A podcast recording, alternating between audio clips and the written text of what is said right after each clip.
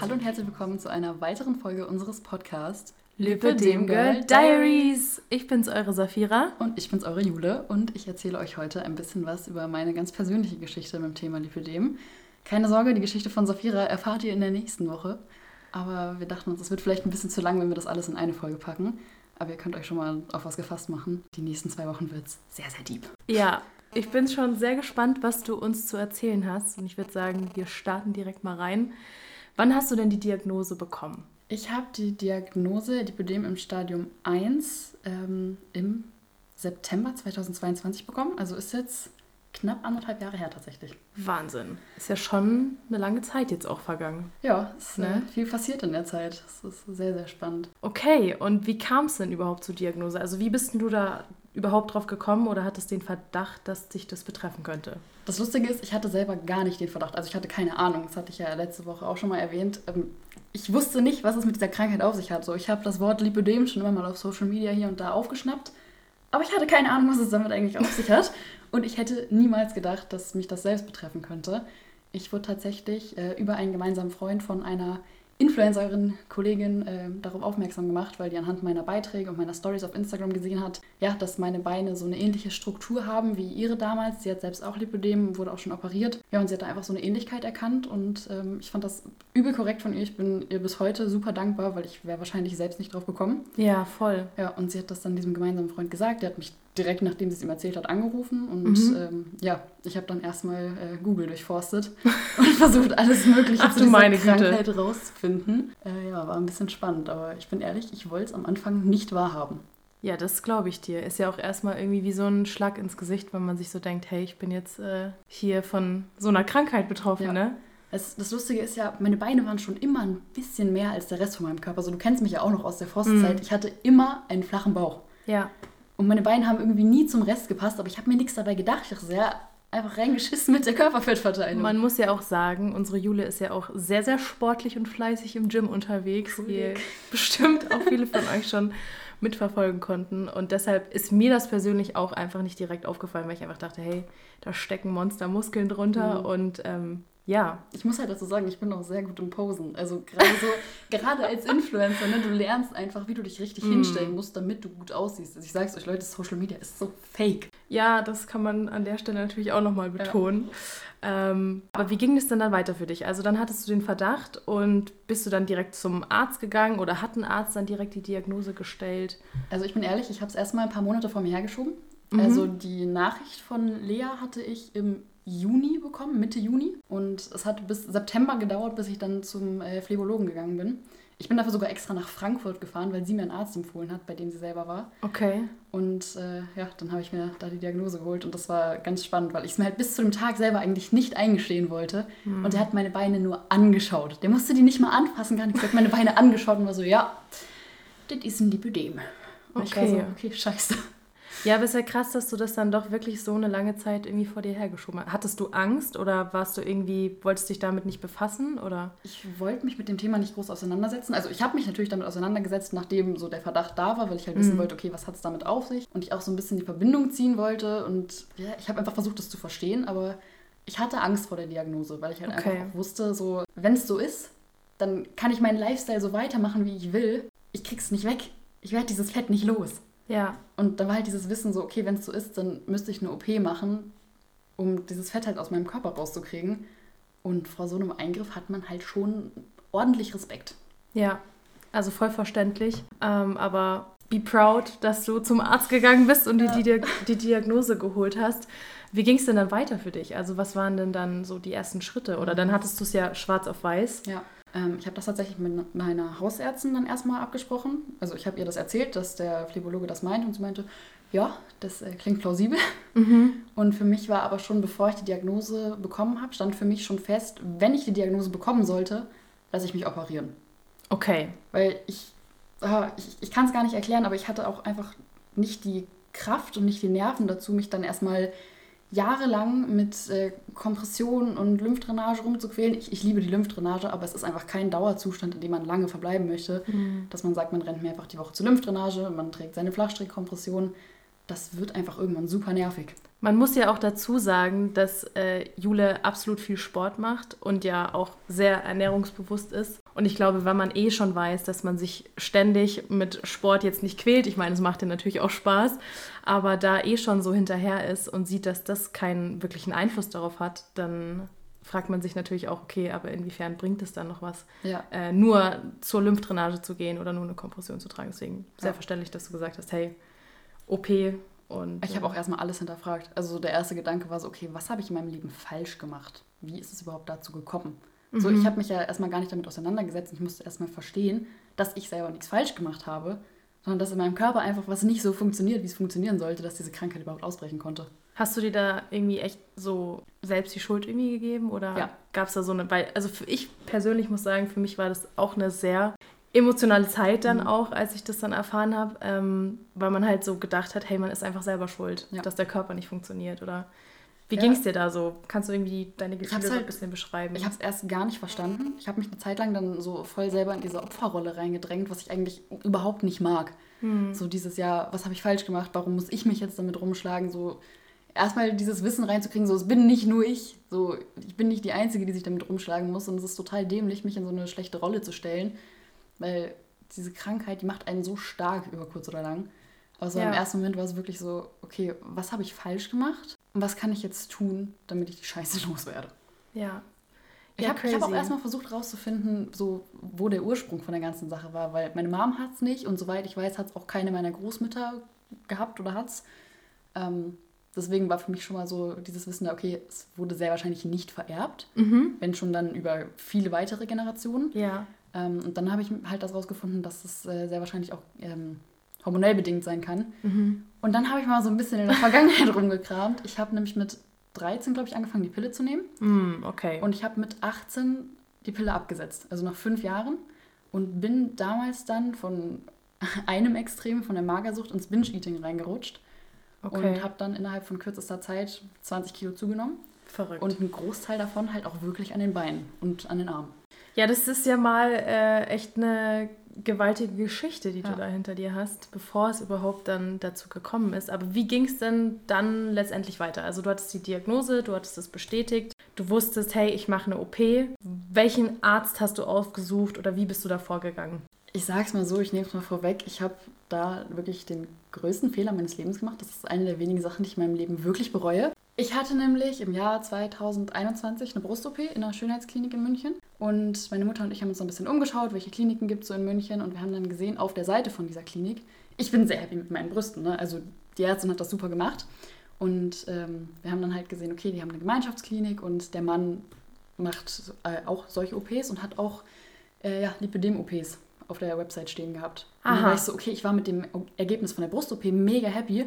Und Dann- dachtest dann, hey, dann sind das einfach super Ärzte, die haben das Ja. da draufstehen, dann müssen die das wohl auch können. Genau, ich habe dann einfach gedacht, so ja, das wird schon gut sein. Dann habe ich mir ein äh, Erstgespräch bei dem ausgemacht. Mhm.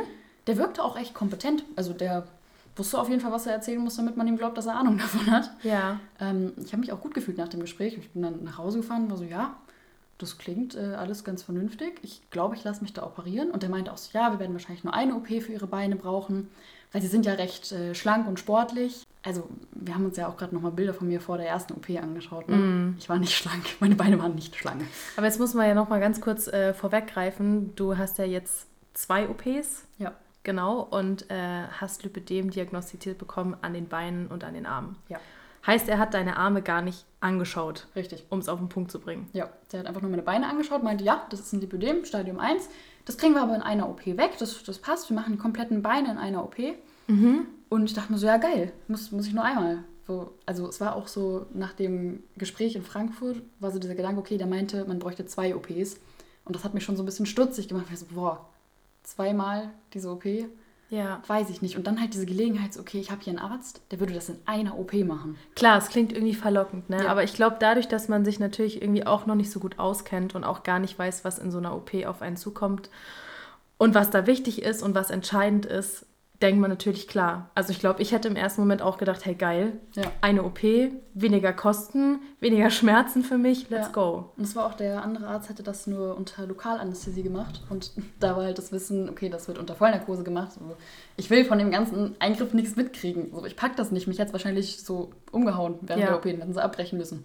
Wäre auch scheiße gewesen. Ja, absolut. Okay, ja, das ist ja erstmal, äh, also hört sich ja erstmal positiv an, würde Ja. ich sagen. Aber was hat es denn für, sein, für einen Lauf dann genommen letztendlich? Also ich habe mich im November 2022 dann da operieren lassen. Also in einer Schönheitsklinik in München. Ich kann euch leider nicht sagen, in welcher Klinik das war, weil das würde mir äh, rechtliche Schwierigkeiten geben und das möchte ich nicht. Ähm, ja, ich habe mich dann operieren lassen und dann hatten die nach der OP, ich habe nachgefragt, ja, wie viel Fett haben sie denn abgesaugt? Und der meinte schon so, ja, drei Liter. Und das hat mich im ersten Moment so ein bisschen stutzig gemacht, aber der meinte auch so, ja, ich habe ja schlanke Beine und gut trainierte Beine, so, das, das könnte schon Sinn machen. Also vielleicht war da auch einfach gar nicht so viel Fett. Und ich muss auch dazu sagen, ich hatte ganz lange nicht diese klassischen Symptome. Also ich hatte so diese Berührungsschmerzen hatte ich nicht und auch so diese normalen Schmerzen, die ich halt mittlerweile so auch jetzt noch in den nicht behandelten Bereichen habe, die hatte ich ganz lange nicht. Und deswegen, keine Ahnung, ich dachte dann auch so, ja, okay, passt. Passt. So, Gut, jetzt Ja. bin ich da durch und Genau. äh, jetzt kann ich weitermachen wie bisher. ja, aber ich war dann, also ich habe halt auch nach der OP immer mal so Vergleichsvideos und Bilder gemacht und war schon so, okay, irgendwie ist da jetzt nicht so ein krasser Unterschied zu vorher. Ja, Aber ich habe halt die ganze Zeit gedacht, so, ja, vielleicht habe ich wirklich einfach so krass trainierte Beine. vielleicht sind die einfach so, vielleicht habe ich einfach so richtig saftige Quads. Vielleicht liegt es einfach daran. ja, es hat tatsächlich ungefähr ein halbes Jahr lang, ich glaube sogar ein bisschen länger gedauert, bis ich gecheckt, gecheckt habe, irgendwas stimmt da nicht. Man muss dazu sagen, ich finde das jetzt ganz lustig eigentlich, äh, das zu erwähnen. Was heißt lustig? Nicht lustig in dem Sinne, lustig. aber ich kann mich noch ganz gut daran erinnern, äh, erstes Semester, da saßen wir in Berlin zusammen und Jule hatte mir das dann eben erzählt, dass sie auch jetzt die Lipödem-Diagnose bekommen hat und ich war da tatsächlich gerade mitten in den OPs, also wusste auch schon, wovon ich spreche und ähm, hatte natürlich auch schon so gewisse Zahlen im Kopf, wie viel so, so ungefähr rausgenommen wird. Und als sie mir dann halt erzählt hat, ja, der hat da drei Liter rausgenommen, ist mir erstmal die Kinnlade runtergefallen, weil ich dachte, hey, das ist ein bisschen wenig. Ja, man muss auch dazu sagen, wir waren damals noch nicht so close wie jetzt. Ja. Deswegen wäre es, also ich glaube, für dich wäre das auch in dem Moment einfach, es hätte sich nicht so, ja, es war einfach noch nicht so ein vertrautes Feeling zwischen uns. Deswegen, Mhm. ich glaube, wenn es so der Stand wäre wie jetzt, hättest du direkt was gesagt. Ja, ich muss sagen, ich habe dann tatsächlich total lange rumgegrübelt und gedacht, hey, soll ich sie darauf ansprechen? Soll ich irgendwie mal nachfragen? Und für mich war das irgendwie auch eine total schwierige Situation, ähm, weil wir natürlich erstens noch nicht so close waren und weil das natürlich auch ein super, äh, wie sagt man, persönliches und emotionales Thema ist und wenn man gerade durch sowas gegangen ist, ist es natürlich nicht so schön, dann von irgendjemand zu hören, so, hey, äh, weiß ich jetzt nicht, ob dein Arzt da so gut gearbeitet hat. Äh, Im Nachhinein tut es mir jetzt natürlich fast leid, aber, ähm, Kannst du ja nichts dafür. War nicht deine Schuld, war nicht meine Schuld. aber es hat ja dann doch alles zum Glück Ja. seinen guten Lauf genommen. Also ich habe halt irgendwann gemerkt, so irgendwas stimmt da nicht, weil meine Beine sahen einfach nicht so aus, wie sie hätten aussehen müssen nach einer erfolgreichen OP. Und tatsächlich sind nach der ersten missglückten OP, sage ich jetzt mal, ähm, die Symptome viel schlimmer geworden. Was ist denn da dazugekommen, wenn du das mal Ähm, aufzählen diese könntest? Schmerzen bei Ruhe, also egal, ob ich mich tagsüber viel bewegt habe oder nicht, ich lag abends im Bett und meine Beine, ich finde es so schwierig, diese Schmerzen zu beschreiben. Es Ich ein- auch es ist super so, schwierig. Es ist so ein Drücken, es ist ein Stechen, es ist ein Ziehen, du hast das Gefühl, deine Beine explodieren gleich. Also ganz viele beschreiben es immer wie Muskelkater. Ich finde das ein bisschen schwierig zu beschreiben. Ja, also es geht in die Richtung Muskelkater, aber es ist viel, viel schlimmer. Ja. Also Muskelkater finde ich geil, aber nee. Ja, so ein richtiges Stechen, einfach Ja. super, super unangenehm. Ja, und auch irgendwie so ein, so, ein, so ein Druckgefühl, so selbst bei Ruhe. Du hast einfach das Gefühl, du hast irgendwie Luftballons in deinen Beinen. Mhm. Und wenn da jetzt, wenn gleich jemand deine Beine anfasst, die platzen gleich. Okay. Also wirklich. Also Druckempfindlichkeit ist und die Schmerzen sind Ja. auch deutlich gestiegen. Ja, das, also das war wirklich ganz, ganz schlimm, die ersten, also die ersten Wochen, als ich das dann gecheckt habe. So, ich lag abends im Bett und meine Beine haben auf einmal wehgetan. Ich war so, das Gefühl kenne ich nicht. Ich glaube, das gehört da nicht hin.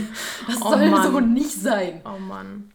Ja, aber es ist ja echt, also verrückt. Und dann sieht man ja mal, wie so ein Eingriff, ist ja auch hormonell gewesen dann natürlich auch, wenn man dann irgendwie Fett entnimmt, Ja. ähm, was das dann in deinem Körper gemacht hat und wozu das letztendlich geführt hat. Tatsächlich ist es danach auch in den Armen schlimmer geworden. Also ich bin mir ziemlich sicher, Okay. dass ich es vorher schon in den Armen hatte, aber da habe ich die Diagnose nicht für bekommen. Und, mhm.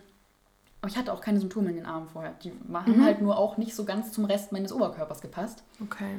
Ähm, und dann, da haben meine Mom und ich das tatsächlich gemerkt, weil ich stand irgendwie auf der Straße und ein Auto kam von hinten und meine Mom hat, hat mich am Arm von der Straße runtergezogen. Also ich glaube, das ist auf der Straße. Vielleicht war es auch im Supermarkt. Ich bin mir gerade nicht mehr sicher. Auf jeden Fall hat meine Mom mich am Arm gezogen und ich habe meinen Arm aus ihrer Hand rausgerissen und ich habe sie total verdutzt angeguckt und in dem Moment, wir haben uns so angeschaut und waren so, scheiße. Hat das ist nicht nur an den Beinen. Also das hat, Ja. das hat zehn Minuten später hat es immer noch wehgetan. Also Das da hast du dann auch echt gedacht, okay, da wurde irgendwas nicht richtig Ja. angeschaut. Also da war ich mir dann sicher, okay, der Arzt hat nicht nur bei der OP einfach äh, was falsch gemacht, sondern der hat einfach keine Ahnung von dem ganzen Thema. ja, keine richtige Anamnese einfach gemacht. Ne? Ja. Okay, ja, so. Jetzt bist du da, hast das Gefühl, es wurde nicht richtig gearbeitet. Was hast du denn dann unternommen? Oder wie ging es dann weiter? Hast du dich im Internet schlau gemacht? Hast du von anderen Leuten irgendwas erfahren? Oder Also das Lustige ist erstmal, bevor ich gecheckt habe, dass da noch Fett in meinen Beinen übrig ist, dachte ich, ich bräuchte einfach nur eine Hautstraffung. Weil der Arzt, also mein ehemaliger Arzt, der hat halt an meinen Oberschenkeln nicht gescheit abgesaugt, beziehungsweise vor allem am Knie nicht. Und deswegen hing dann so das Fett von meinem Oberschenkel aufs Knie drauf. also so die Haut ist so ein bisschen überlappmäßig, ne? Ja, aber so halt auch Fett. Okay, und ich, ja, dachte, genau. ich, ich dachte halt, das wäre einfach nur Haut, die da so ein bisschen lose runterhängt. Ich dachte so, scheiße, ich brauche eine Hautstraffung, damit das gescheit aussieht. Und dann dachte ich mir so, okay, ich, ich muss jetzt nach einem Spezialisten gucken. Ja. Und dann habe ich halt, ich habe halt ganz viele Videos zu dem Thema auf Instagram und TikTok geteilt und habe halt da mal so ein bisschen in die Kommentare geschaut, weil ich wusste, dass die Mädels, die da kommentiert haben, sich auch immer gegenseitig gefragt haben, so, ey, wo hast du dich operieren lassen oder äh, kannst du mir eine gute äh, Spezial, Spezial, einen guten Spezialisten, eine gute Fachklinik in dem und dem Bereich von Deutschland äh, Ja. nennen? Und dann habe ich halt ganz oft, ähm, also was die häufigsten Kliniken waren, waren Panthea, also Praxis von der Dr. Lipp und Lipokura, das ist halt so Klassiker in ganz Deutschland. Und bei den beiden Kliniken habe ich mir dann ähm, jeweils ein Beratungsgespräch ausgemacht. Okay. Und ähm, ich habe mich dann tatsächlich direkt nach dem Gespräch bei Lipokura, das war das zweite Gespräch, ich, äh, ich bin da rausgegangen und ich war so, yo, okay, äh, ich muss noch mal ran. Zweimal. Aber ich mache das bei Lipokura. Wirklich, ich habe diese Praxis betreten. Und aber die Praxisräume in München, das war so krass. Ich habe mich, hab mich gefühlt wie in einem riesigen Wohnzimmer. Ich tatsächlich auch. Also ich muss kurz dazu sagen, ich wurde auch bei Lipokura operiert und ich habe einen Freudenschrei innerlich gemacht, als mir Jule das erzählt hat. Dachte so, ey, geil, Endlich. endlich. Sowas gescheit. Nee, aber wirklich. Also ich habe mich natürlich auch äh, innerlich und äußerlich oder wie man das auch am besten beschreibt, einfach total gefreut und wusste, sie ist da gut aufgehoben, weil ich einfach dort auch nur sehr, sehr positive Erfahrungen gemacht habe. Und ähm, ja, dann wusstest du, hey, es geht nochmal Ja. es geht noch mal los und jetzt so richtig. Ich kann auch mal den Arzt zitieren, der mich jetzt im Endeffekt auch operiert hat. Wirklich, der hat meine Beine angeschaut, hat meine Arme angeschaut, hat alles ausgemessen, Ultraschall gemacht und hat zu meinen Beinen gesagt, wenn er die ganzen Narben an den Beinen nicht gesehen hätte, hätte er nicht gesehen, dass da schon mal was gemacht wurde. Und nicht im positiven Sinne von wegen, da ist nichts, sondern im negativen Sinne von wegen, das ist ein Lipödem im Stadium 1 und man sieht nicht, dass da schon was operiert wurde. Das, muss war- man sich mal das, reinziehen. Das war so ein Schlag in die Magengrube in dem Das Moment. muss man sich echt mal reinziehen. Ich meine, das sind Fachärzte, das sind, die haben jahrelange Erfahrung und ähm, ja, also ja, es, es war also wirklich sprachlos. diese paar Monate oder so das erste Dreivierteljahr nach dieser Scheiß-OP, ich habe mir so Vorwürfe selber gemacht, weil ich mir so dachte, ich habe mich nicht gescheit zu diesem Thema eingelesen, zumindest nicht genug, um zu checken, wie wichtig die Arztwahl ist. Ich bin einfach zum nächstbesten Arzt gegangen. Die OP war nicht mal günstiger. Von den Kosten her kommt das genau aufs Gleiche hinaus. Und ich bin einfach nur zum nächstbesten Arzt gegangen, weil der mir gesagt hat, yo, er hat Ahnung davon und wir kriegen das in einer OP hin. Leute, ich glaube, wir müssen hier nochmal ganz stark betonen, wie wichtig die Arztwahl ist. Ja. Wie wichtig es ist, sich zu informieren. Ich glaube, klar, wenn man sich mit der Krankheit nicht auskennt oder auch über die Krankheit gar nichts weiß, spreche ich aus Erfahrung, dann ist man erstmal komplett confused und guckt im Internet und einem werden 10.000 Ärzte vorgeschlagen. Wirklich, ich weiß nicht, wie Sand am Meer gibt es Ärzte, die wunderbare plastische Chirurgen sind, die super Schönheits-OPs machen, die auch Lipödem-OPs anbieten, aber nicht die richtigen Ärzte sind für euch. Es, es gibt einen Grund, warum es Fachkliniken gibt. Es gibt einen Grund, Grund, warum Ärzte sich auf die Behandlung dieser Krankheit spezialisiert haben und seit Jahren nichts anderes mehr machen. Ja, und ich glaube, Julis Geschichte ist ein super Beispiel dafür, auch wenn es einfach total traurig und tragisch ist, dass dir das passiert ist, ist aber das perfekte Beispiel einfach für euch, als Warnung und ähm, als Beispiel, hey, sucht euch den richtigen Arzt. Nehmt auch gerne unsere Empfehlung an. Also wir sind einfach nur absolut zufrieden mit Lupukura und mit den Ärzten und mit dem gesamten Team. Ähm, Ja, ich sage immer, alles passiert aus einem Grund und so doof das auch bei dieser Geschichte jetzt hier einfach klingt, weil es wirklich, es ist total beschissen, aber ich sehe es für mich einfach jetzt als Motivation, dass ich anderen Frauen damit helfen kann. Ich kann von meiner Geschichte erzählen, ich kann andere Frauen quasi warnen und darauf hinweisen, Ja. wie wichtig es ist, wirklich zum Facharzt zu gehen. ja, voll schön, Ja. aber irgendwie auch total traurig. Ich glaube, ihr könnt uns da nachempfinden. Ähm, das war natürlich ein absoluter Rollercoaster für unsere Jule hier. Das war ganz übel. Also wirklich, ich habe mir selber, ich, erstmal habe ich nur mir selber Vorwürfe gemacht, nicht dem Arzt. Ich habe Ja. mir selbst Vorwürfe gemacht, weil ich zum falschen Arzt gegangen bin, bis ich irgendwann gecheckt habe, so, yo, es ist total dämlich, dass du dich gerade selber fertig machst, weil dieser Arzt hat einfach verkackt. Dieser Arzt hat die Verantwortung in dem Ja. Moment und er hat sie, er hat, Er hat mir ein Versprechen gegeben. Er hat gesagt, er kennt sich aus mit dieser Krankheit. Ich habe ihm vertraut. Ich habe ihm meinen Körper anvertraut und ich habe gesagt, ey, mach, be befrei mich von dieser Scheiße. ja, Und der hat einfach mein Vertrauen ausgenutzt, hat mich abgezockt ja. und äh, antwortet jetzt nicht auf meine Beschwerde-E-Mails. Ja, Leute. Also, wie gesagt, Reminder an euch, wenn ihr Fragen habt, wenn ihr Fachkliniken wollt, ich glaube, wir empfehlen euch ja jetzt gerade eine Fachklinik, dann bitte sucht euch die richtigen Ärzte und achtet darauf, dass Ja. es Spezialisten sind. Und so, so nicht wichtig. irgendwelche Schönheitschirurgen, die das zusätzlich anbieten und euch dann da sonst was, sonst was machen Ja, an genau. eurem Körper. Ja, okay, gut. So, du hattest dein Erstgespräch, du wusstest, es kommen zwei OPs auf dich zu. Deine Hinterrückseite wird behandelt oder Ja. deine kompletten Beine besser einfach mal Genau. gesagt und die Arme. Ja, also mein Arzt hat mit mir wirklich in der, wirklich im Erstgespräch, das Erstgespräch, das ging, glaube ich, eine Stunde oder anderthalb Stunden. Vielleicht kannst also, du mal kurz so ein bisschen, damit die anderen auch verstehen oder ihr versteht, äh, wie das Ganze so abläuft. Was wird denn da alles gemacht sozusagen? Also erstmal, ich habe mich da hingesetzt, er hat mir ein bisschen was erzählt und hat eine fucking PowerPoint ausgepackt und ich war so, wow, der ist vorbereitet. Er war besser vorbereitet als ich auf jedes Referat in meiner gesamten Schulzeit. Wirklich, diese PowerPoint-Präsentation, die hat mich schon so vom Hocker gehauen und da stand wirklich alles drin, was du zu dieser Krankheit wissen musst. Der hat mir alles erzählt, das hätte ich, hätte ich nicht mal mit drei Stunden googeln alles gefunden. Und dann- Ich war auch danach wirklich, habe ich gedacht, okay, jetzt äh, habe ich hier ärztliches Fachwissen. So habe ich mich gefühlt Ich habe danach. gerade die Ne? Weisheit hier mit Löffeln gefressen. Ja. also wirklich, das war krass. Der hat sich dann halt meine Beine und Arme angeschaut, hat das auch alles abgetastet, hat einen Ultraschall gemacht und, ähm, Gemessen, oder? und gemessen. Aber nicht, nicht mit einem Maßband gemessen, sondern die haben so einen coolen 3D-Scan da. Da habe ich mich in Unterwäsche draufgestellt und dann habe ich mich auf so einer Platte gedreht und dieses Ding hat einfach meine gesamten Körpermaße genommen. Ach, wie geil ist das denn? Und die haben so einen 3D-Scan von meinem Körper gemacht. Das habe ich jetzt als Datei auf dem Handy. Kann ich mir Ach, so einen cool. 3D-Avatar von mir immer angucken, wie der sich im Kreis dreht. Das ist so geil. Wie cool.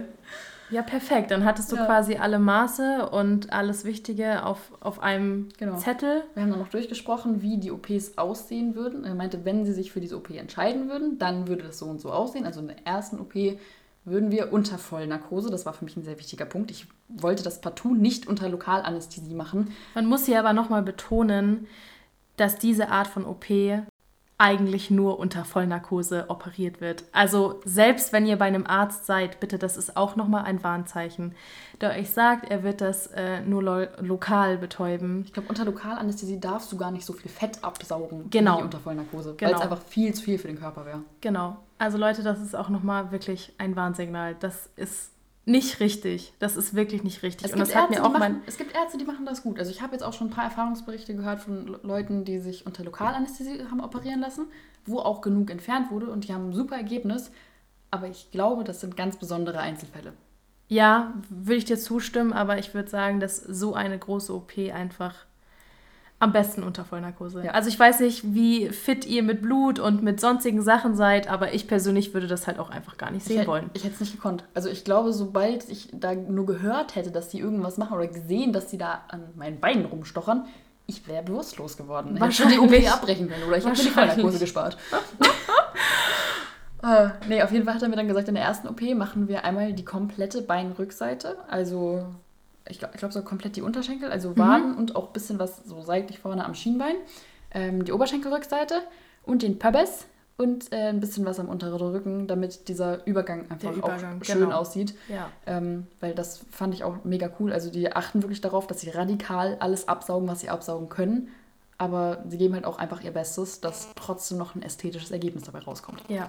Und das kann ich jetzt schon mal bezeugen. Mein Hintern ist ein Traum geworden. Ja, das kann ich auch nur bezeugen. Also ich bin, äh, ja, begeistert. Genau. Und äh, in der zweiten OP, die jetzt tatsächlich in zwei Wochen schon ist, Es ist so verrückt, wie die Zeit vergeht. die Zeit ne? ist geflogen. Die, die erste OP ist jetzt vier Wochen her. In Ach, zwei Wochen geht es weiter in die letzte Runde. In die letzte Ähm, Runde. da wird dann die Oberschenkelvorderseite gemacht und die Arme. Und dann bin ich danach erstmal ein paar Tage äh, außer Gefecht und laufe rum wie eine Mumie. Ja, aber dann hast du es geschafft. Ja. Das Ich glaube, das Gefühl lässt sich gar nicht beschreiben Nee. und auch wie man sich danach fühlt, ist, glaube ich, äh, ein ganz, ganz besonderer Moment. Aber boah, ach, Es wird noch, Ich krieg Gänsehaut. Mal, wird, wird noch mal richtig spannend jetzt. ähm, ja, ich habe tatsächlich zwei Tage nach diesem Beratungsgespräch, also ich habe so eine ganze Mappe mit Unterlagen mitbekommen und sogar einen USB-Stick, wo dieser, dieser 3D-Avatar Scan, auch noch mit genau. drauf da war. Ähm, und halt auch eine E-Mail-Adresse, wo ich hinschreiben kann, wenn ich mich für die OP entscheiden sollte. Ich habe mich zwei Tage nach diesem Beratungsgespräch zu Hause hingesetzt und habe eine Mail geschrieben. Und zwei Minuten nachdem ich die Mail abgeschickt habe, wurde ich von einer unbekannten Nummer angerufen. Ähm, ja, und dann habe ich die OP-Termine ausgemacht. boah, Das ist war so das krass. crazy. Und dann hat die gefragt, so, ja, wann, wann möchten Sie sich denn operieren lassen? Ich so, geben Sie mir den frühestmöglichen Termin, bitte. Und wie schnell ging es dann letztendlich los? Also wie Ähm, lange hast du dann noch gewartet? Ich überlege gerade, ich war, glaube ich, ziemlich genau ein Jahr nach der Diagnose, war ich bei Lipokura beim Erstgespräch, also auch im September. Mhm. Und ich habe dann für den 23. Januar, also September, Oktober, November, Dezember, vier Monate später, Ja. ähm, habe ich dann den ersten OP-Termin bekommen. Und dann meinte sie so, ja, wann wollen Sie denn den zweiten Termin? Und dann habe ich gefragt, was ist der kürztmöglichste Zeitraum, was zwischen den OPs liegen muss? Und sie meinte sechs Wochen. Ich war so, okay. Ähm, ist genau sechs Wochen nach dem ersten Termin noch was frei? Und dann habe ich wirklich genau sechs Wochen nach dem ersten Termin den zweiten gemacht. Boah, Wahnsinn. Das ist wirklich super kurzer Zeitraum. Also ja, also tatsächlich unter sechs Wochen operieren die auch nicht, einfach weil, ne, man muss ja auch wieder so ein Ja. bisschen Und wirklich, klarkommen. wenn ihr euch das zumuten wollt, euch innerhalb von sechs Wochen zweimal operieren zu lassen, euer Körper muss dafür in der Lage sein. ja, Ich kann jetzt nach vier Wochen wirklich sagen, ich bin wieder topfit, ich bin ready für die zweite OP und mein Körper hat das alles richtig gut weggesteckt. Hier das auch ist noch aber mal nicht zu, bei jedem ja, so. Hier nochmal zu betonen, es ist alles super individuell. Ähm, ich persönlich hatte vier OPs, aber darüber sprechen wir nochmal in der nächsten äh, Folge. Und hatte das auch alles im Abstand von sechs bis acht Wochen und es war wirklich hart. Also das, das war wirklich ein Kampf. Du hast gemeint, deine Leberwerte waren wie von einer Alkoholikerin, ne? Es war ganz schlimm. es war wirklich ganz, ganz schlimm. Also man macht ja auch immer ein, ein großes Blutbild, bev bevor der... Kleines. Ein kleines? Okay, Kleines. ich, ich habe ein großes gebraucht, Leute. Ein kleines Blutbild und Gerinnungswerte. Genau, und bei mir war das dann halt irgendwie nach der zweiten OP so alles absolut im Keller. Ich habe Tabletten geschluckt wie ein Scheunmähdrescher. Ich bin mal gespannt. Ich war gestern äh, bei meiner Hausärztin, habe nochmal ein kleines Blutbild machen lassen für die zweite OP. Ich weiß gar nicht, welche Werte man in diesem kleinen Blutbild eigentlich sieht, aber ich bin mal gespannt, ob die noch so sind wie vor der OP oder Ja. ob da irgendwas voll im Keller ist. Also ich fand das immer total interessant. Also bei mir war das auf jeden Fall eher schwierig. Aber egal, jetzt nochmal äh, zu dir. Ne? also du hast ja dann deine OP-Termine ausgemacht. Wie ging es dann weiter? Wie hast du dich vorbereitet, irgendwie auch mental, dass du ja wusstest, hey, ich muss da jetzt nochmal durchgehen, zweimal. Wie war denn da dein Gefühl eigentlich? Also ich sag's dir, ich habe die Tage gezählt. Ich habe ab dem, also ich habe das erste, was ich gemacht habe, nachdem ich diese Termine ausgemacht habe, ich habe mir bei Google einen Rechner rausgesucht, wie viele Tage sind es noch von heute bis zum 23. Januar. Ach du Verrückte. Und es war wirklich jeden Monat, so am 23., wenn es halt einen Monat weniger bis zur OP war, habe ich so ich, hab mein, ich bin meinem Freund so auf die Nerven gegangen. Ich habe zu ihm die ganze Zeit gesagt so, Babe, es sind nur noch drei Monate. Es sind nur noch zwei Nur noch Monate. Monate. Es sind nur noch sechs Wochen. Und es war wirklich, ich glaube, ich habe ihn so genervt. Ja, aber ich meine, ich glaube, gerade wenn man natürlich eine schlechte Erfahrung oder eine Ja. negative Erfahrung zu, also als erstes gemacht hat, dann freut man sich ja indirekt auch Ja. irgendwie darauf, Ich dass mich- es jetzt richtig gemacht Ich habe wird. mich so gefreut, weil ich mich ja auch so wohl gefühlt habe bei diesem Gespräch und ich einfach, ich habe dann auch mit meiner Physiotherapeutin darüber gesprochen, die hat selbst auch ein Lipödem, wurde selbst auch behandelt ähm, und die hat halt auch ab und zu mal Patientinnen, ähm, die selbst vom Lipödem betroffen sind und bei denen sie die Lymphdrainage macht Und dann habe ich halt gesagt, ich lasse mich bei Lipokura operieren und das hat sie auch richtig happy gemacht, weil sie auch meinte, so, sie hat bisher nur Positives von denen gehört. Mhm. Deswegen war das für sie auch eine Erleichterung und für mich dann auch nochmal dieses, okay, ich habe jetzt gerade von meiner Physiotherapeutin diese Auch so positive Go Rückmeldung bekommen, bekommen, ja. und äh, von Safira positive Rückmeldung. Yes. Und auch wirklich, ich habe auf Social Media in den Kommentaren unter meinen ganzen Videos, ich habe so oft gehört, geht zu Lipokura, äh, bei Lipokura in München, die sind die besten, also generell diese ganzen Lipokura-Standorte wurden dann einfach mal alle aufgezählt und es hieß, ja, die sind super, geht dahin. Äh, da war halt die Vorfreude wirklich sehr groß. Also ich bin wirklich jedem extrem auf die Nerven gegangen. Ähm, ich bin dann auch in der Zeit bis zur OP zweimal die Woche zur Lymphdrainage gegangen. Also immer, wenn es geklappt hat, auf jeden Fall einmal die Woche, aber zweimal die Woche war so der Optimalfall. Das wird übrigens auch von der Krankenkasse übernommen, wenn ihr das auf Rezept habt. Ja. Also da habt ihr Anspruch drauf, genauso wie auf eine Flachstrickkompression. Und mir die zu organisieren, das habe ich auch sehr lange vor mir hergeschoben, weil ich da überhaupt keinen Bock drauf hatte. Ja, ich kann da auch einfach nur bestätigen, ich fand es wirklich grausam. Also ich bin da kein Paradebeispiel. Ich habe wirklich, ich habe im August, glaube ich, das Rezept bekommen für die Flachstrickkompression. Ich glaube, ich habe es mir im Oktober geholt. Ey, ich sag's dir ehrlich, ich verstehe es komplett. Also jeder von euch, der schon so mal so eine Strumpfhose anhatte, der weiß, von was wir sprechen. Es ist wirklich kein Zuckerschlecken. Aber es ist halt wichtig. Es ist wichtig und ich muss ganz ehrlich sagen, also äh, in meinem Job stehe ich eigentlich die meiste Zeit, war es absolut angenehm und hilfreich, dadurch, dass bei mir die Schmerzen echt fortgeschritten waren. Ähm, ich hätte das ohne fast gar nicht mehr ausgehalten, um ehrlich zu sein. Also es war schon eine Erleichterung dann. Ja, meine Physiotherapeutin hat mir dann auch empfohlen, ich soll bis zur OP einmal die Woche mindestens schwimmen gehen, weil Schwimmen ist halt einfach wirklich mit einer der besten Sportarten beim Lipödem, weil der Wasserdruck eine ähnliche Wirkung auf eure, äh, euer Gewebe hat wie eine Lymphdrainage. Ja, Und das war dann halt einfach mein Wochenablauf. Ich bin einmal die Woche schwimmen gegangen, ich bin zweimal die Woche zur Lymphdrainage gegangen und ich habe äh, so oft, wie ich mich dazu überwinden konnte, die Flaschstrickkompression angezogen.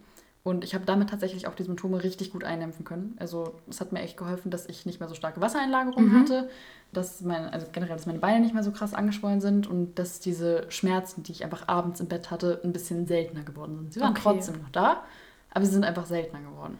ja, aber dann sieht man ja, dass es sich trotzdem auf jeden Fall irgendwie gelohnt hat. Ne? Ja, und dann habe ich noch was äh, ganz Spannendes gemacht. Ich habe ein kleines Selbstexperiment gestartet. Ähm, weil der Punkt ist, bei den OPs können die Ärzte nicht unterscheiden zwischen krankem Fett und normalem Körperfett. Und dieses, dieser Gedanke in meinem Kopf, dass was ist, wenn sie zu viel normales Fett absaugen und dann zu viel vom Lipödemfett übrig bleibt, weil sie vielleicht einfach nicht mehr absaugen dürfen in einer, po einer, po einer OP. Ähm, ja, und dann habe ich in den Monaten vor der OP, erstmal, ich habe mein Sportpensum extrem runtergefahren, deswegen ich habe auch ein bisschen Muskelmasse abgebaut. Ähm, ich habe innerhalb vom letzten halben Jahr, glaube ich, sieben oder acht Kilo nochmal abgenommen. Es war echt verrückt, Leute. Ich habe irgendwann so gedacht, Jule, äh, Ja, meine Physiotherapeutin hat mir auch irgendwann, ab? die hat mir irgendwann verboten, weiter abzunehmen. Die meinte so, das machst du, du, hörst jetzt bitte auf. Man muss auch sagen, man muss auch sagen, Leute, es ist auch ganz wichtig, dass ihr fit für die Ja. OP seid. Also natürlich macht das, womit ihr euch gut fühlt und Jule kennt sich mit ihrem Körper aus und du machst auch schon lange Fitness und du kennst dich mit deiner Ernährung aus, du weißt, wie du darauf reagierst, aber bitte fangt nicht irgendwie davor eine Crash-Diät an Nee, oder tut euch Fall. irgendwie Also es kann wirklich sinnvoll sein, in, vorsichtig in eine Diät zu gehen vor so einer OP, einfach weil euer normales Körperfett könnt ihr abnehmen. Und wenn ihr das los seid, dann ist halt das meiste, was noch übrig ist an Fett, wirklich Lipödemfett und dann ist einfach die Wahrscheinlichkeit größer, dass wirklich das vollständig entfernt werden kann. Und das war halt einfach so, ich wollte das Risiko bei mir minimieren, dass einfach Lipödemfett übrig bleibt. Aber ich kenne meinen Körper sehr gut. Ich weiß, was für ein Defizit ich meinem Körper zumuten kann. Ich zähle keine Kalorien, aber ich weiß, dass ich nicht in einem hohen Defizit war, weil ich habe ausreichend gegessen. Ich habe darauf geachtet, dass ich mich proteinreich ernähre. Ich habe darauf geachtet, dass ich meine Fette decke. Und wirklich die größte Alarmglocke im Defizit ist, wenn ihr eure Periode verliert. Und das war für mich der wichtigste Punkt, wo ich wusste, okay, mein Körper funktioniert noch genauso, wie er soll. Ich konnte auf plus minus ein, zwei Tage meine Periode vorhersagen. Also mein Hormonhaushalt war noch voll äh, zu allem in der Lage, aber ich habe dann auch, nachdem ähm, ich die kleine Ansage von meiner Physiotherapeutin bekommen habe, äh, das gestoppt und habe wirklich gesagt, okay, ich halte jetzt mein Gewicht bis zur OP, ja. weil das kann einfach auch Kreislaufprobleme mit sich bringen nach der OP. Gerade wenn man nicht viel wiegt und dann so ein großer Anteil vom, ja, vom Das ist ja Fett auch, ihr müsst euch vorstellen, das ist ja ultra viel Volumen, was Ja. dann in so einer OP äh, rausgenommen wird. Und natürlich zusätzlich zu dem ganzen Fett ist es auch Blut, was euch flöten geht, sage ich jetzt mal, oder auch generell einfach Körperflüssigkeit. Ähm, und da kommt man dann schon auf eine ordentliche Summe. Und äh, wenn euer Körper dann da eh schon so ein bisschen, sage ich jetzt mal, angeschlagen ist ja. von diesem ganzen Defizit über eine längere Zeit, dann kann es natürlich auch ein bisschen kontraproduktiv sein. Genau, das wollte ich halt, ich wollte das Risiko minimieren, dass zu wenig Fett abgesorgt wird. Ich wollte aber auch dann nicht das Risiko eingehen, dass mein Körper gar nicht mitmacht bei dieser OP. Deswegen habe ich dann auch die letzten Wochen vor der OP wirklich versucht, wieder mehr zu essen. Hat auch gut geklappt, ich habe mein Gewicht dann gut halten können. Ähm, aber bin halt nochmal ordentlich fettlos geworden. Ja, aber nochmal ganz kurz zur Erwähnung. Ähm, das Lipödem-Fett speichert sich ja in der tiefsten Fettschicht. Also die Ärzte haben ja schon Kontrolle darüber, wo sie quasi operieren. Und äh, das Unterhautfettgewebe. Ja, im Unterhautfettgewebe. genau. Und äh, unser normales Fettgewebe sammelt sich äh, hauptsächlich in der obersten Fettschicht ab. Und das ist ja auch die Fettschicht, die sie übrig lassen, sage ich jetzt mal. Und was du ja auch gerade schon gesagt hast, das ganze Fett, was ihr abnehmen könnt oder was ihr an Gewicht verlieren könnt, ist nicht vom Lipödem betroffen. Ja. Und deswegen ist es schon sinnvoll, davor einfach nochmal irgendwie. Und gerade auch auf die äh, Symptome kann sich einfach positiv auswirken. Ihr genau. werdet das Lipödem nicht ja. los, aber ihr könnt die Symptome einfach reduzieren, weil wenn ihr weniger Fett in eurem Körper habt, dann ist weniger Druck quasi auf das Lipödemfett, was so diesen Druckschmerz einfach ein bisschen reduzieren kann. Also das war, bei mir war die Kombi aus Abnehmen, Lymphdrainage, Kompression, Schwimmen. Also ich sage es euch, das ist der Optimalfall. Ich habe es nicht so gut hinbekommen. Ich bin weder schwimmen gegangen, äh, noch habe ich irgendwie meine Kompression super oder meine Flachstrick-Strumpfhose super, super häufig getragen. Ich habe sie auch nicht oft genug getragen, sind wir ehrlich. Nur in den letzten Wochen vor der OP war ich da wirklich pingelig hinterher. Und ich hatte tatsächlich äh, doch zum Glück auch Lymphdrainage und das habe ich auch echt als sehr, sehr angenehm empfunden. Also das war wirklich so mein Highlight des Tages, wenn ich das dann hatte. Das ist immer noch mein Highlight des Tages. Ich ja. Ja, ich liebe es auch. Okay, ich würde sagen, wir machen erstmal weiter. Ja. So, es stand alles fest. OP-Tag, was ist abgegangen? Wie, wie, wie war das? Also wirklich schon die letzten Tage vor der OP, meine Nerven lagen blank. Ich habe mir nichts mehr eingeplant für die letzten Tage vor der OP, außer Lymphdrainage und ganz viel Zeit für mich, mhm. weil ich wusste, ich bin zu überhaupt nichts zu gebrauchen in diesen letzten Tagen vor der OP. Und das war richtig. Ich wollte mir selber nicht eingestehen, dass ich Angst hatte. Mhm. Aber ich hatte so dermaßen Schiss vor diesem Eingriff. Das war, boah, Wahnsinn. Kannst du deine Gefühle irgendwie so ein bisschen beschreiben, was dir da so ich vielleicht auch am Tag der OP oder auch davor so durch den Kopf gegangen ist? Also erstmal, ich habe richtig scheiße geschlafen, so die letzten Nächte vor der OP schon. Nicht nur die Nacht direkt vor der OP, sondern die letzten fünf Nächte. Mhm weil ich die ganze Zeit irgendeinen Scheiß geträumt habe von dieser OP, dass da irgendwas schief läuft, dass oh ich mitten in der OP wach werde, keine Ahnung Ach, was. meine Güte. Und das hat dann natürlich so die Ängste noch mal ein bisschen verstärkt. Ne? Also mhm. die letzten Tage vor den OPs äh, oder vor der ersten OP, ich habe so viel geheult. Ich habe so viel Tränen vergossen, das ist der Wahnsinn. Ähm, ja, und dann bin ich morgens aufgewacht. Ich wusste, ich darf bis, ich glaube, zwei Stunden vorher noch ein Glas Wasser trinken. Ja, minimal. Ne? Ja, ja, so ein kleines Glas Wasser. Mhm. Ähm, und ich habe mir auch einen Wecker gestellt auf irgendwie 2 Stunden 15 vor, äh, muss ich in der Klinik sein. Wann musstest du in der Klinik sein? Um 8 Uhr morgens. Okay. Das heißt, ich habe mir auf Viertel vor sechs einen Wecker gestellt und hatte ein Glas Wasser auf dem Nachttisch stehen und das habe ich dann runtergekippt wie sonst nichts, Alter. Mein, ich was, mein Hals war so ausgetrocknet über Nacht, weil ich so scheiße geschlafen habe. Bin ich aufgewacht, mein Wecker hat geklingelt, ich habe dieses Glas runtergekippt und ich war so, okay, das war's jetzt für die nächsten Stunden. Das ist jetzt scheiße gelaufen. Boah, ja. aber krass, ne? Und dann, und dann geht's los. Ja, dann bin ich erstmal runter in die Küche und versucht ein bisschen klarzukommen. Ähm, ich habe noch ein paar Stories aufgenommen vorher und dann. Äh, also Immer das, an euch denken, ne? Ich sag's euch, das Schlimmste, was passiert ist, also das, was für mich das Emotionalste war, ich bin auf WhatsApp gegangen und ich habe eine Nachricht von Safira gesehen, die sie mir am Vorabend geschickt hat. Und das war so eine unfassbar süße Nachricht. Ich habe es bis zu dem Zeitpunkt wirklich hingekriegt, nicht zu weinen. Und dann habe ich diese Nachricht gelesen. Ich habe Rotz und Wasser geheult. Ich schwör's euch, ich werde fast ein bisschen emotional Safira jetzt. Ist schon nee, aber ja, ich muss natürlich sagen, ich habe in den Momenten oder äh, die Nacht vorher natürlich ganz doll an Jule gedacht und wusste natürlich, was jetzt auf sie zukommt und ähm, wir haben uns natürlich davor auch die, die letzten Tage und Wochen da sehr intensiv drüber ja. ausgetauscht und ähm, ich glaube, wir sind da so Hand in Hand einfach irgendwie auch durchgegangen ja. und waren da gegenseitig eine super ich sag's euch, Unterstützung. Es ist Gold wert, wenn ihr jemanden in eurem Umfeld habt, der wirklich das selber durch hat oder einfach verstehen kann, was ihr da gerade durchmacht. Weil so viel ich mit meiner Mutter auch geredet habe, so viel ich mit meiner besten Freundin geredet habe, niemand war für mich emotional so eine Stütze wie Safira in der Zeit. Weil sie es einfach genau nachvollziehen konnte, weil sie jeden Gedankengang von mir verstehen konnte, weil sie ganz genau wusste, was, was ich da gerade durchmache, was da gerade in meinem Kopf abgeht. Das war wirklich krass. Also wirklich öffnet euch anderen Leuten gegenüber und sucht euch jemanden, mit dem ihr reden könnt, der euch versteht. Das nimmt so viel Last ab. Nicht nur in der Ja. Zeit um die OPs, sondern generell.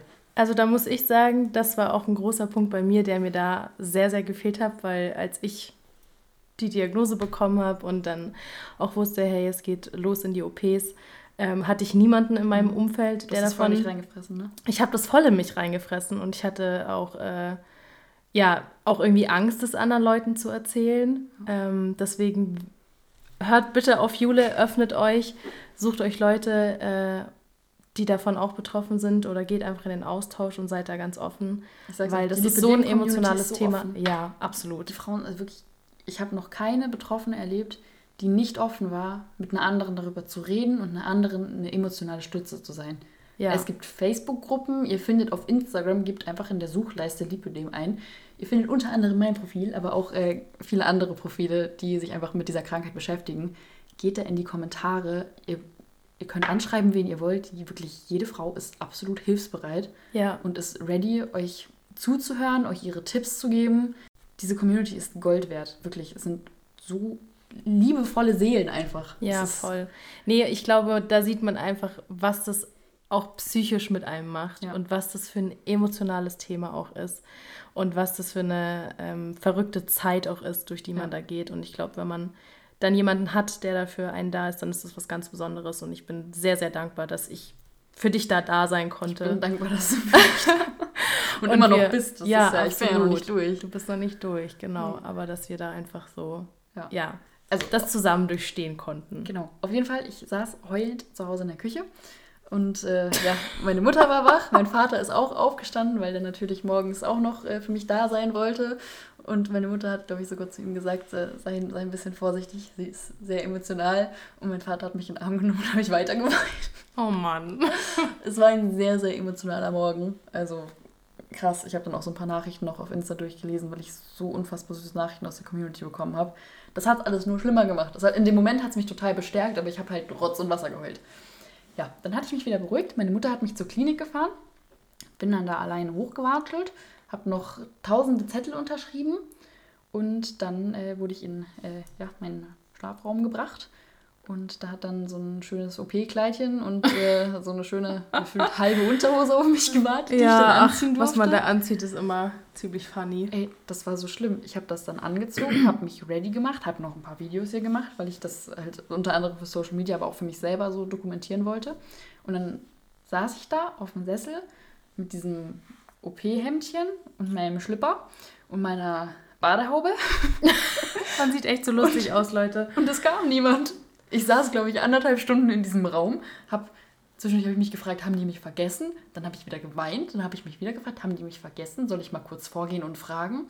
Und dann kam die Anästhesistin rein. Und die Frau, wirklich, die war so lieb, die hat zwei Sätze gesagt und mir sind die Tränen in die Augen gekullert. Und sie meinte so, ja, brauchen Sie was zur Beruhigung? Ich meinte, nee, nee, es geht schon. Das ist schon okay. Und sind Sie sich sicher? Sie sind gerade schon sehr den Tränen nah. Und dann war so, ja, vielleicht eine Beruhigungstablette und Nasenspray. Die Nase war so zu. Oh Mann. Ja. Und dann, dann kam aber auch erstmal eine Ewigkeit niemand mit meinem Beruhigungszeug. Ne? Dann, dann kam noch eine Schwester von der Anästhesie, die hat mir dann einen Zugang gelegt. Die hat das voll gut gemacht. Die hat währenddessen mit mir geredet und das hat fast gar nicht wehgetan. Wunderbar. Das war super. Wunderbar. Ich hasse nämlich Zugänge. Meine Adern waren on, on point an dem Tag. Wirklich, die sind gefühlt aus meinen Armen rausgeploppt. Also die waren richtig ready für diesen Eingriff. Oh, Hilfe. Ja, dann habe ich mein, meine Nasentropfen bekommen, dann konnte ich auch wieder atmen und meine Beruhigungstablette. Und bis der Doktor dann kam zum Anzeichnen, war ich so gut drauf. Sehr gut. Diese Tablette hat gewirkt, der ist reingekommen, ich habe ihn angegrinst. Ey, so soll es sein. Er so, na, geht's Ihnen gut? Ich so, ja, mir geht's super.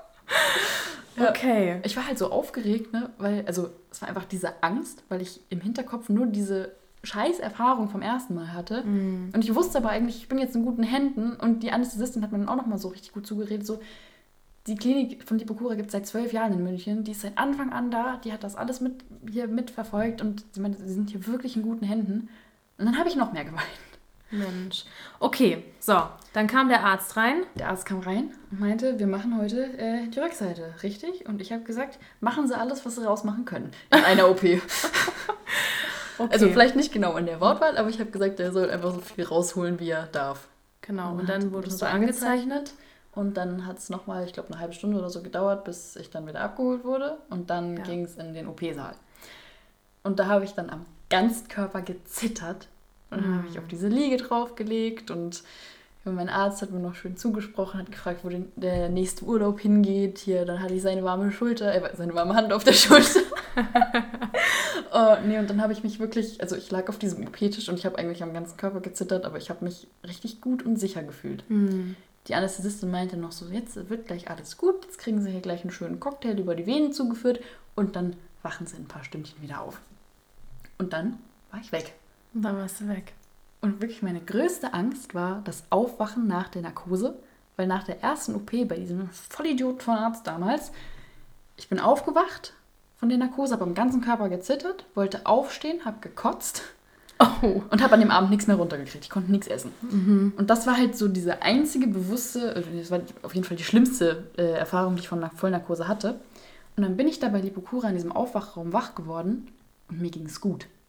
Ich war ein bisschen verpennt, ich war high auf Schmerzmitteln und keine Ahnung was, aber mir ging es gut. Mir war nicht schwindelig, mir war nicht schlecht, ich habe nicht gezittert, mir war schön kuschelig warm und ich habe mich richtig gut gefühlt und ich, ich, bin, ich war so wach und war so, wo bin ich? Mhm.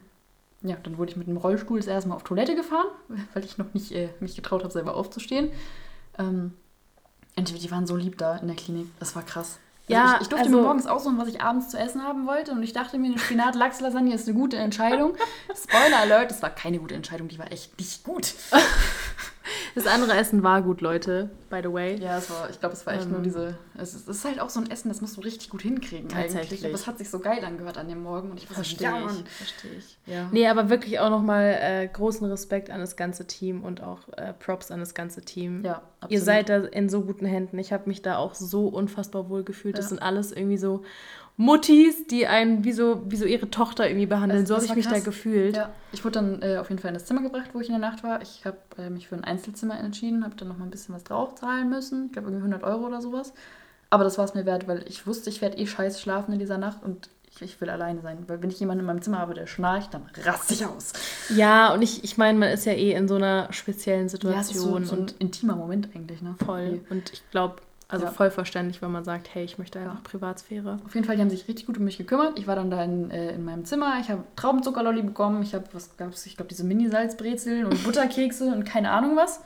Abendessen dann auch irgendwann. Mein Arzt ist dann vorbeigekommen, hat mit mir noch ein Selfie zusammen gemacht und hat mir äh, noch erzählt, dass die OP gut verlaufen ist, dass es keine Probleme gab. Und Das hat hört mir, man noch gerne. Hat mir dann das Bild in die Hand gedrückt von dem Fett, was die abgesaugt haben. Das machen die bei Lipokura nämlich immer. Die machen ein Polaroid von, Das ist so von dem cool. Fett, was abgesaugt Das wird. ist so lustig. Und das kriegt man mit nach Hause. Und meins äh, stand die ganze Zeit auf meinem Nachttisch und das ist jetzt aber hinter den Nachttisch gerutscht. Das muss ich mal wieder rausziehen.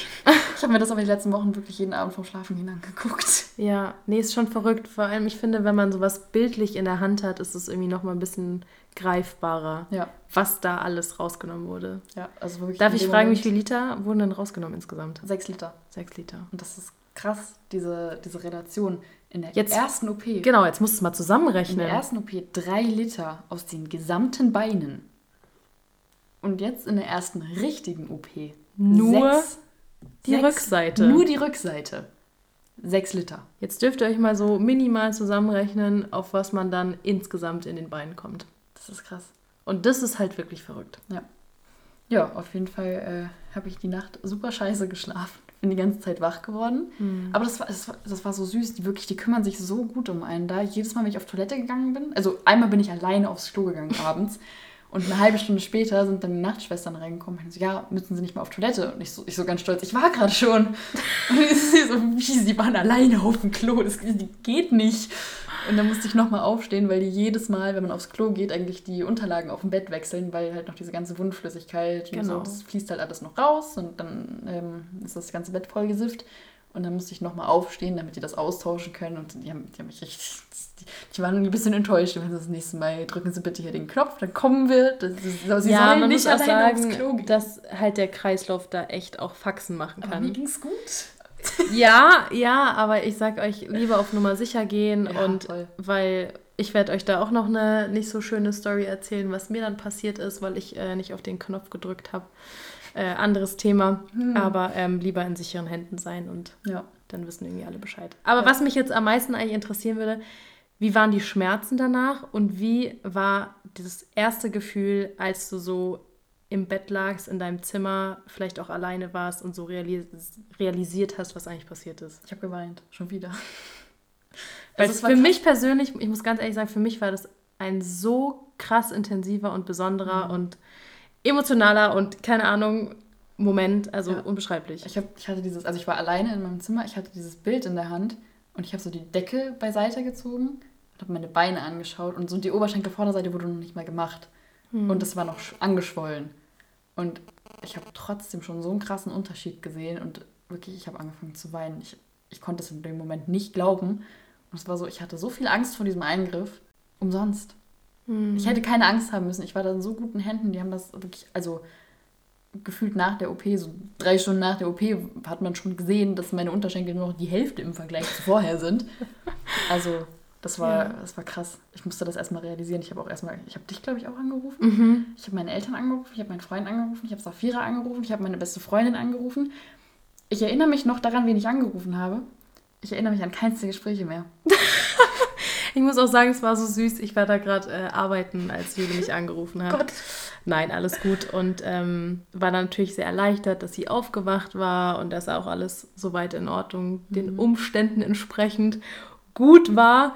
Ähm, und es war total süß, weil sie war mega schlapp und man ist total irgendwie benommen und müde Ja. von der Narkose und es ist irgendwie alles total anstrengend und keine Ahnung. Und dann haben wir ein bisschen gequatscht und sie hat so ein bisschen erzählt und Ich habe sogar eine Insta-Story gemacht, nachdem ich dann wach war. ja, Ich habe irgendwann mein Handy in die Hand genommen und habe eine Insta-Story gemacht. alles für die Community. Und ich, ich habe so gelallt in dieser Story. Ich habe mir das am nächsten Tag angeschaut und ich habe so lustige Selfies gemacht. Hm. Ich habe mir am nächsten Tag habe ich ein Bild in meiner Galerie gefunden. Ich wusste nicht mehr, wann ich das gemacht habe. Ich habe das einer Freundin geschickt. Ich konnte mich nicht dran erinnern. Da liege ich irgendwie so, so richtig so richtig schief mit dem Kopf auf dem Bett und habe diesen Traubenzuckerlolli an der Unterlippe hängen und guck so. Ich, ich schiel, glaube ich, sogar ein bisschen auf dem Bild. Ich konnte mich nicht daran erinnern. Siehst du mal. Also ich war so benommen von den Schmerzmitteln Ja. und der, der Narkose. ja. Das war ganz spannend. Wie war es mit den Schmerzen? Hat oder Es ging tatsächlich. Also ja? Es war jetzt nicht angenehm. Das, das wäre die größte Lüge, die ich euch erzählen könnte. Ich habe auf jeden Fall gemerkt, dass, das, dass da äh, ordentlich was rausgeholt wurde.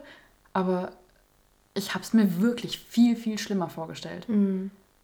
Also als ich mich dann das erstmal bewegt habe, war es dann nicht mehr so angenehm. aber Im Liegen ging es tatsächlich. Ich finde auch das erste Mal aufstehen ist schon heftig. Ja. Also Da, ich weiß es zerreißt dir. Ja, ne? Also Ja. das, das ist schon, vor allem, man liegt ja so die ganze Zeit, auch Ja. während der OP und dann liegst du da einfach so und irgendwie will man sich auch gar nicht bewegen Ja. und dann auch natürlich die ersten Tage ist alles so, So versteift. Wieso- auch, weil du, ja. Also gerade so bei der Beinrückseite, so, du kannst einfach die Knie nicht gescheit anknicken, weil das auch so geschwollen ist da. ja, Und ich bin gewatschelt wie ein Pinguin. ja tatsächlich, wortwörtlich. nee, deswegen, das ist dann schon äh, sehr spannend, das Ja. zu beobachten, wie sich dann die Schmerzen verändern. Also und- die ersten Tage ging es. Irgendwann ist es dann schlimmer geworden. mhm. Ich glaube, nach einer Woche waren die Schmerzen, war so das, das Schlimmste von den Schmerzen überstanden. Und nach zehn Tagen war das Schlimmste von den Schwellungen überstanden. Genau, es gibt ja auch so einen Schwellhöhepunkt. Ja, also es Ähm, schwillt, also direkt nach der OP ist es noch nicht so stark angeschwollen. Das kommt dann im Laufe der Tage. Ja. Ähm, und dann wird auch irgendwann alles blau.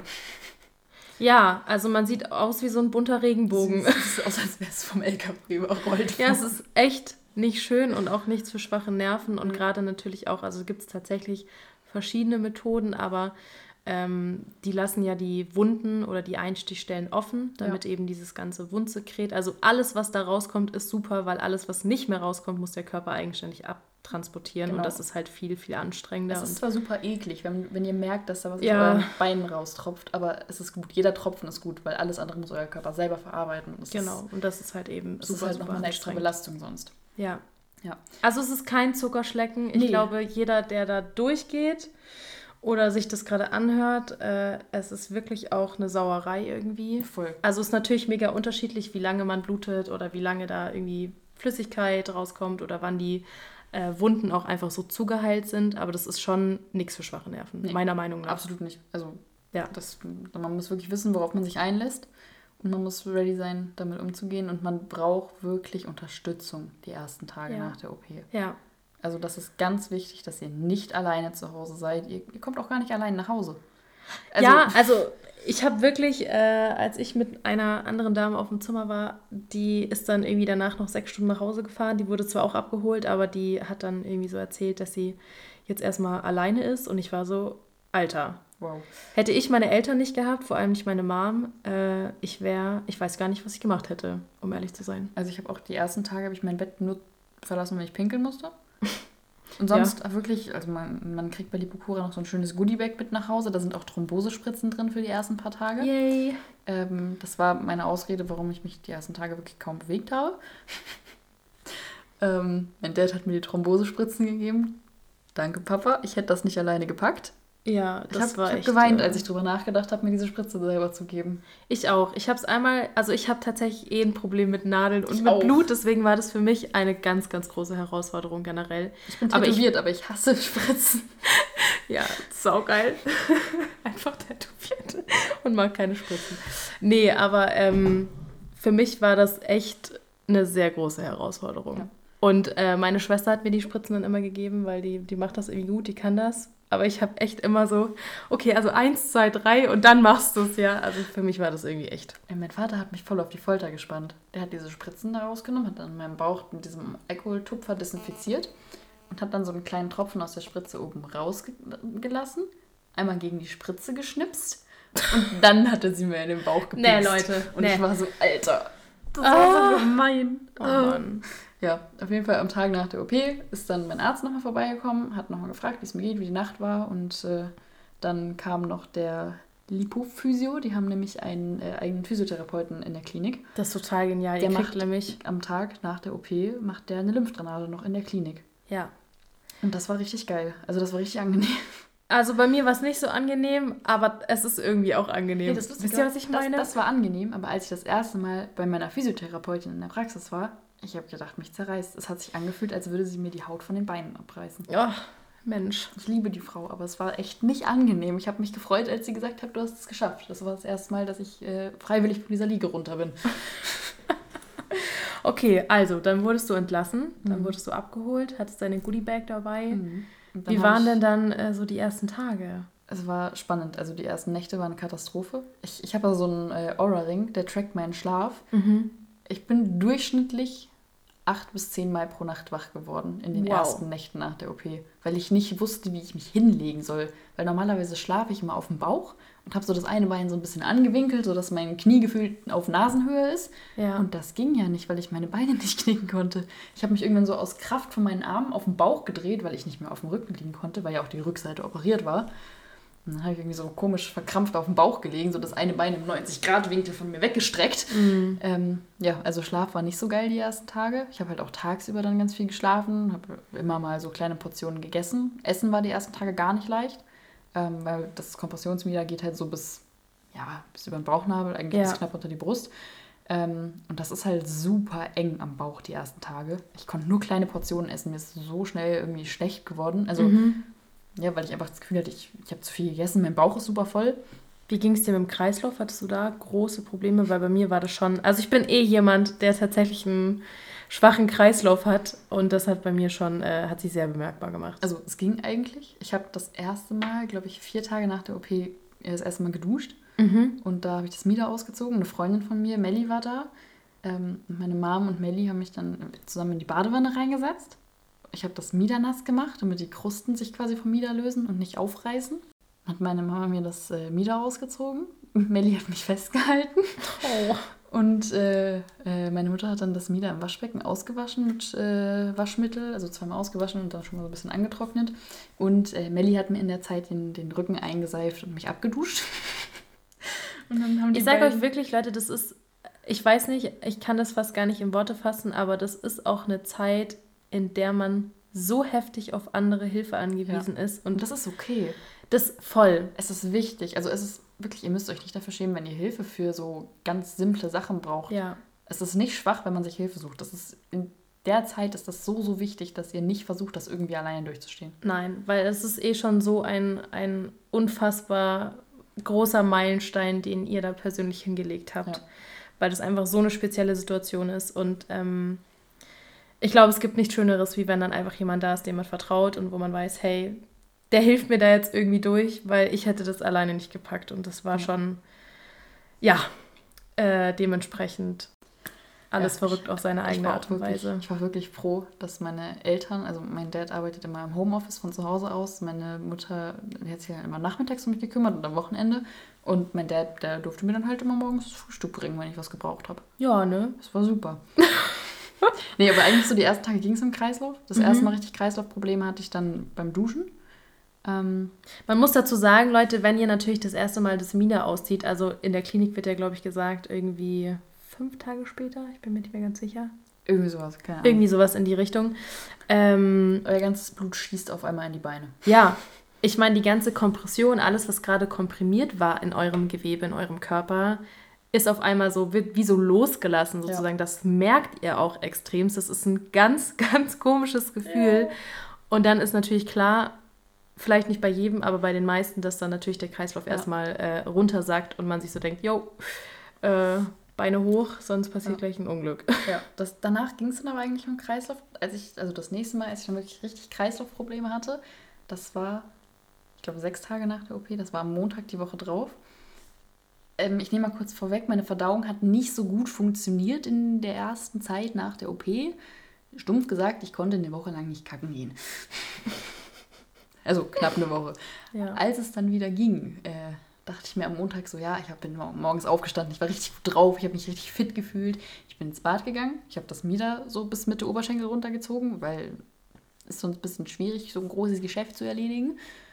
Dann saß ich da auf dem Klo und ich war gerade fertig. Und auf einmal höre ich so ein Rauschen auf meinen Ohren und sehe so kleine Sternchen im Badezimmer rumfliegen. Und ich war so, scheiße, das ist gerade nicht normal. Ähm, ja. Ich Und dann mich- hat sie aus den Socken gehauen. ich habe mich dann, ich hatte noch ein Handtuch auf dem Boden liegen. Ich habe mich dann auf den Boden drauf äh, gelegt, auf dieses Mhm. Handtuch und habe mir dann im Liegen den Popo abgewischt.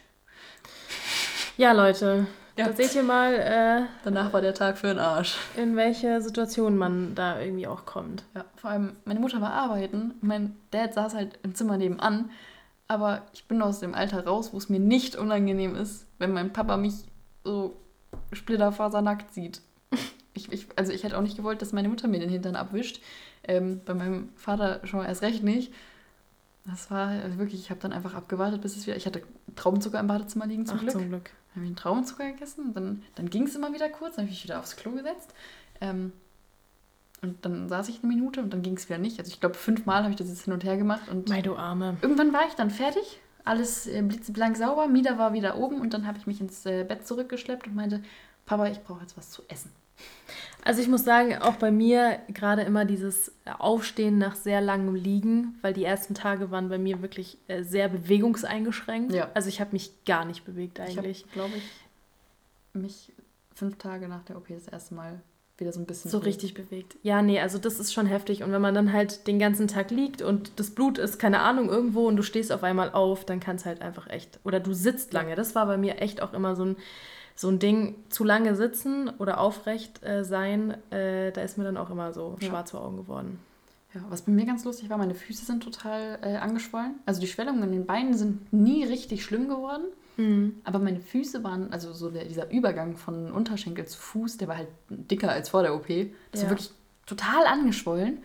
Und meine Zehen sind blau angelaufen. Nach so einer Woche, Schön. nach so einer Woche waren meine Zehen ein bisschen taub. Ich habe auch, also nach einer Woche hat man noch so ein Telefonat mit dem behandelnden Arzt, der ruft dann einfach an und man bespricht nochmal so, ob alles gut ist. Ähm, und dann habe ich den auch gefragt, ob das normal ist, weil ich, als mein einer Zeh das erste Mal taub geworden ist, wirklich dachte, der fällt gleich ab. Aber es ist normal. Die Durchblutung wird einfach durch das Mieder so ein bisschen äh, gestört, auch durch die Nähte. Und deswegen, das kann vorkommen. Ja. Ja. Ja, wenn die es ist sch- wenn alles. die, wenn die Zehen schwarz werden, ist nicht normal. aber wenn sie nur ein bisschen blau anlaufen, ist das okay. Ja, nee, das ist natürlich auch äh, eine große. Leistung, einfach, was der Körper da hinlegt und wie gesagt, auch super individuell, wie der Ja. Körper darauf reagiert, wie krass die ganzen Hämatome sind, wie krass die Schwellung ist und alles. Aber ähm, gibt es einen Zeitpunkt, den du beschreiben könntest, ab wann du wieder fit warst, ab wann du sagen würdest, du konntest wieder echt normal im Alltag äh, teilnehmen, wieder auch so ganz normale Bewegungen machen, wie in die Hocke gehen, dich hinknien oder wie ist es denn aktuell auch eigentlich? Also jetzt bin ich topfit. Okay. Ich habe quasi keine Schmerzen mehr. Die Schwellungen sind schon richtig gut zurückgegangen. Ähm, ich kann mich wieder normal bewegen. Ich kann, ich könnte schon wieder eine Kniebeuge durchführen. Ich darf noch nicht, aber ich könnte. Ähm, ich habe, glaube ich, ab dem zehnten Tag nach der OP konnte ich wieder alleine Auto fahren. Mhm. Und ich sag jetzt mal so, nach zwei Wochen war ich auch wieder relativ fit und hatte schon wieder, einen, also gut, ich habe eh keinen geregelten Alltag, aber hatte ich wieder einen einigermaßen normalen Alltag. Mhm. Ähm, und letzte Woche, da war es nach nicht mal nicht ganz drei Wochen, also wir dann mit dem Zug nach Berlin gedüst, ne? Ja, ich war, ich war geflasht, Leute, bin ich euch ehrlich. Also ich weiß nicht, ob ich einfach schmerzempfindlich bin oder ob es bei mir, wie gesagt, da sieht man mal, wie, wie- individuell das Ja. schon wieder ist. Mir ging es irgendwie eine sehr lange Zeit echt schlecht und bei mir waren auch die Schmerzen echt super, super stark. Deswegen, ich war, äh, ich dachte mir so, Jule, du haust mich jetzt echt Maschine. gleich. Ja, Maschine, du haust mich jetzt gleich vom, vom Hocker, sitzt sie wirklich einfach vier Stunden neben mir im Zug. Ja, das, Ne? das Lustige ist, ich habe so, ein, ähm, so eine maschinelle Lymphdrainage, also ich nenne es immer ganz liebevoll meine Lufthose, weil das ist quasi wie eine Lymphdrainage, nur halt für zu Hause. Du hast so eine, so eine Hose, ziehst du, packst du die Beine rein, wie in jede Hose, ähm, und da werden deine Beine dann quasi mit Luftdruck massiert. Meine Physiotherapeutin hat mir gezeigt, wie man die Lymphknoten massieren muss, damit der Lymphfluss angeregt wird. Und wir- wirklich, wir sind im Hotel angekommen und das Erste, was ich gemacht habe, war Koffer auf und mich mit diesem Ding aufs Bett gelegt und erstmal meinen Beinen hier eine Massage verpasst. Das sieht so geil aus, Leute. Wirklich. Es ist so angenehm. Man kann nebenbei einfach, man kann lesen, man kann eine Serie gucken. Es ist toll. Ihr tut euch was Ich Gutes. mache das jeden Abend und lese Harry Potter. Ja, das ist perfekt. Das ist wirklich perfekt. Ja.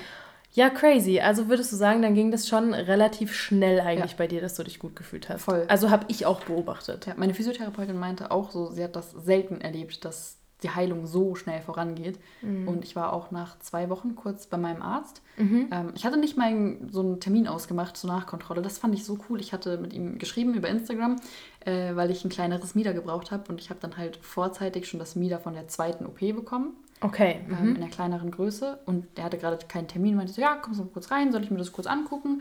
Und der hat dann meine Beine abgecheckt Ach, und ja äh, cool. meinte auch, so, es heilt alles richtig gut ab, also er ist richtig Also war auch zufrieden. zufrieden. Ja, und das hat mich dann auch nochmal so ein bisschen bekräftigt und da war ich dann Ja. richtig stolz auf meinen Körper. Mhm. Und das erste, was ich zu meinem Papa gesagt habe, war, das ganze Pillenschlucken lohnt sich. Weil ich nehme sehr viele Nahrungsergänzungsmittel, aber alles in Absprache mit meiner Hausärztin. Ich mache regelmäßig ein großes Blutbild und das meine Werte checken. Und darauf angepasst nehme ich halt meine ganzen Supplements. Ja. Und mein Dad guckt immer ein bisschen schief, wenn ich im Urlaub meine Kapseln auspacke. Mhm. Aber meine Blutwerte sind optimal. Wirklich alle, also jetzt na, wahrscheinlich nicht nach der OP, aber grundsätzlich sind meine Blutwerte alle im Optimalbereich. Ähm, und mein Körper funktioniert. Also Ja. die Wundheilung funktioniert. Ich nehme halt alles jetzt so, so ein bisschen höher dosiert nach der OP, weil der Körper einfach manche Nährstoffe noch ein bisschen dringender braucht so Ja. für die Wundheilung. Und ja, das war für mich so der größte Beweis. Ich mache, äh, glaube ich, ziemlich viel richtig und mein Körper ist Voll. ein bisschen stärker, als ich erwartet hatte. Ja, also ihr könnt euch tatsächlich darauf einstellen, dass ihr so ein paar Ergänzungsmittel nehmen müsst. Ja, man kriegt der auch von der OP. Klinik ein bisschen was verschrieben. Genau. Ähm, Eisentabletten kriegt man verschrieben. Ja, absolut. Ibuprofen sind jetzt keine Nahrungsergänzungsmittel, aber Ja. da seid ihr auch sehr dankbar drüber. Ähm, ich habe B12 noch empfohlen bekommen. Ich auch. und noch irgendwas. Ich bin mir jetzt gerade auch nicht mehr sicher. Ich habe auf jeden Fall ganz Schauen viel wir zu Hause sonst nochmal nach. Ja. Ja. Ähm, Aber erzähl mal, kannst du so deine Emotionen nach der OP oder vielleicht auch ein paar Wochen, wenn man, ne, dann hat man so das Schlimmste überstanden.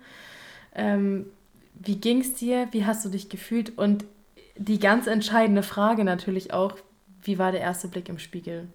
also ich sag's dir ehrlich, der erste Blick in den Spiegel von der Seite war für mich ein Schock. Und ich dachte, mein Po wäre weg. also ich wusste nur, dass an meinem Po halt auch ein bisschen Lipödemfett ist und dass das halt auch entfernt werden muss. Und die ersten Tage liegt man halt sehr viel einfach nur rum. Das Mieder drückt eh nochmal alles zusammen und dann liegst du halt die ganze Zeit auf dem Rücken und auf dem Pöbis. Ich habe in den Spiegel geschaut und es sah wirklich aus, ich habe meiner besten Freundin ein Bild geschickt, es sah aus, als wäre mein Po nicht mehr existent. Und man muss sagen, Jule hat einen Ich echt tollen ass. Po. Einen sehr großen, trainierten Po hatte sie davor zumindest. Also jetzt immer noch, ne, Leute? Aber ähm, crazy. Ja, also das war wirklich im ersten Moment war so, Hilfe, aua. Und das war, als ich dann das erste Mal duschen gegangen bin und das Mieder aus hatte. Wirklich, meine Mutter wollte nur, dass ich mich in diese scheiß Badewanne reinsetze. Ich so, warte kurz. Ich muss kurz was gucken. Und dann musste ich einfach kurz im Spiegel abchecken, ob mein Hintern noch da ist. Und war er da? Er war noch da. Er Er, war noch da. da. Er sieht toll aus. Okay. Ja, aber das war, also abgesehen davon, ist wirklich, ich habe meine Beine angeschaut und ich war so, was sind das für Beinchen? Die sind, die sind so dünn. Die sind so dünn. Das, das sind meine Beine. Mhm. Das war wirklich, also der Blick in den Spiegel, ich habe schon wieder fast angefangen zu weinen. Ich glaube, das ist auch ein ganz, ganz besonderer und auch intimer Moment irgendwie, weil man natürlich auch seinen, seinen echten Körper irgendwie neu ganz kennenlernen. Ja. Also klar, darf. die Optik ist nicht der primäre Faktor, warum man sich für die OP entscheidet in Nein. den meisten Fällen. Aber es spielt mit ein. Weil einfach dieses Wissen, dass du nach der OP Kontrolle über deinen Körper hast, dass sich der Sport auszahlt, dass du mit deiner Ernährung kontrollieren kannst, was du mit deinem Körper machst. Ja. Dieses Wissen, dass du danach das erste Mal dein, den Körper siehst, der eigentlich deiner ist. Ja. Das, ist Das fand so ich krass. unbeschreiblich. Also Ja. das war für mich auch, ja, ich kann das ganz schwer in Worte Ich, ich fassen. freue mich auch jetzt schon so sehr, wenn ich dann nach der zweiten OP immer wieder das Trainieren anfangen kann. Und dann so richtig formen kannst einfach, Ja. wie, du, wie du lustig bist. Oh, das wird toll. Ich habe da dann auch richtig so Vorfreude entwickelt, weil ne, über die ganzen Jahre, wenn man sich so denkt, hey, irgendwie hat sich der Sport nicht gelohnt, die ganzen Diäten haben sich nicht Ja. gelohnt ähm, und du dann einfach wirklich diese Kontrolle einfach hast, das ist, äh, das, das kann dir keiner nehmen. Das Also ich habe auf einmal gemerkt, ich habe Wadenmuskeln. Das ist faszinierend. Wusste ich nicht. Vorher nie gesehen. Gestern Abend, ich habe mir die Beine rasiert. Ich saß auf dem Badewannenrand und habe das Bein so hochgestellt und auf einmal sehe ich so meine Hamstrings dahin und ich war so, wow. Es ist so lustig, wie solche natürlichen und normalen Sachen für andere Leute so selbstverständlich sind und wie man sich selber dann aber in so einer Situation über sowas so freuen kann. Ja. Also als ich das erste Mal meine Knie gesehen habe, habe ich geheult, Leute. Also, ja. Ja, also faszinierend. Äh, Also die, wirklich die ersten zwei Wochen waren heavy, auch emotional. Ich bin immer noch ähm, sehr emotional. Ich habe am Wochenende nach der OP mit einer Freundin Harry Potter geguckt. Ich habe bei jeder Szene, die auch nur ansatzweise emotional oder rührend war, habe ich angefangen zu weinen. Und ich fange, ich bin immer noch sehr, sehr, also ich, ich bin generell nah am Wasser gebaut. Ja, vergesst aber nicht, Leute, wie gesagt, es ist eine absolut krasse hormonelle Umstellung, die in der Zeit stattfindet, weil ganz, ganz viel hormonelles, geladenes Gewebe ja entfernt wurde und dementsprechend in eurem, Körper ein, ein Wirbelsturm Ja, der Körper abgeht. versucht halt einfach nachzuproduzieren. Quasi Genau, und da gibt es tatsächlich auch so ein paar äh, Dinge, die passieren können, die euch aber auch gesagt werden. Es kann zu Haarausfall kommen, es kann äh, schlechtere Haut, die Periode. Ähm, Kann entweder ausbrechen oder, oder früher einsetzen. Genau, nicht oder- oder- ausfallen. oder ausfallen oder ausbleiben. Also da gibt es auch so ein paar Sachen, äh, die ich dann auch ganz stark Ja. gemerkt habe. Ich weiß nicht, wie es dir da ging, aber ähm, ja, deswegen Ja. ist ganz normal, dass man dann vielleicht gereizter oder emotionaler auf Ja, Sachen also so reagiert. Stimmungsschwankungen, das äh, Ist dann schon ein sehr bisschen... präsent. Aber sehr also präsent. jetzt geht's wieder. Also Mhm. ich bin immer noch ja, sehr energiegeladen teilweise, sehr emotionsgeladen. Ich äh, fange schneller an zu weinen als vor der OP. Mhm. Ähm, aber es legt sich langsam wieder. Ich würde sagen, mein Hormonhaushalt ist auch relativ im Gleichgewicht. Ich habe jetzt sechs Tage verspätet oder so meine Periode bekommen, also eigentlich ziemlich pünktlich. Ja. Ähm, und meine Haut ist wieder relativ in Ordnung, es beruhigt sich alles wieder. Und ich bin jetzt echt ready für die nächste OP. Oh Mann, das hört sich so, das hört sich so verrückt an, wenn du das sagst. Das ist so krass. Es sind nur noch zwei Wochen. Es sind nur noch zwei Wochen. Leute, ich glaube, Ich glaube, das ist eine sehr lange Folge geworden, wenn ihr bis hierhin dran geblieben seid. Kuss an euch. Wirklich. Danke. ja, ich, mich hat es total gefreut. Ich bin immer wieder geflasht, was da so für Emotionen hochkommen und Ja. Wie interessant es aber auch für mich ist, da immer wieder zuzuhören, egal wie oft man die Geschichte vielleicht auch schon gehört hat. Oder ich habe es ja auch hautnah miterlebt. Ja, ich bin gespannt auf nächste Woche, wenn du mir deine Geschichte erzählst, weil ich glaube, ich kenne deine hundertprozentige Geschichte noch gar nicht. Tatsächlich. Da gibt es vielleicht dann auch ein paar Boah. spannende Punkte, auch für euch. Ich habe jetzt schon Gänsehaut, wenn ich dran denke. Oh, das wird spannend. Ihr könnt euch drauf freuen. Ja. Ah, ja, okay, ich würde sagen, wir äh, beenden die Folge an dieser Stelle. Danke euch fürs Zuhören. Danke dir für deine Gesellschaft. Ähm, ja, danke fürs Erzählen und für deine Offenheit und für deine Ehrlichkeit. Und kurz für euch zur Info, wir haben gerade äh, 0.31 Uhr, wo wir diese Folge hier beenden. Scheiße. Ähm, ja, wir würden uns sehr, sehr, sehr freuen, wenn ihr uns hier bei Spotify eine positive Bewertung hinterlasst. Ihr könnt das einfach auf dem Podcast-Profil quasi eine 5-Sterne-Bewertung zum Beispiel abgeben. Ähm, Yay. Ihr könnt den Podcast sehr, sehr gerne mit euren Freunden oder eurer Familie teilen, damit mehr Leute auf dieses Thema aufmerksam werden. Und genau, wir hören uns dann nächste Woche wieder. Ich freue mich. Ich freue mich auch. Tschüssi! Ciao.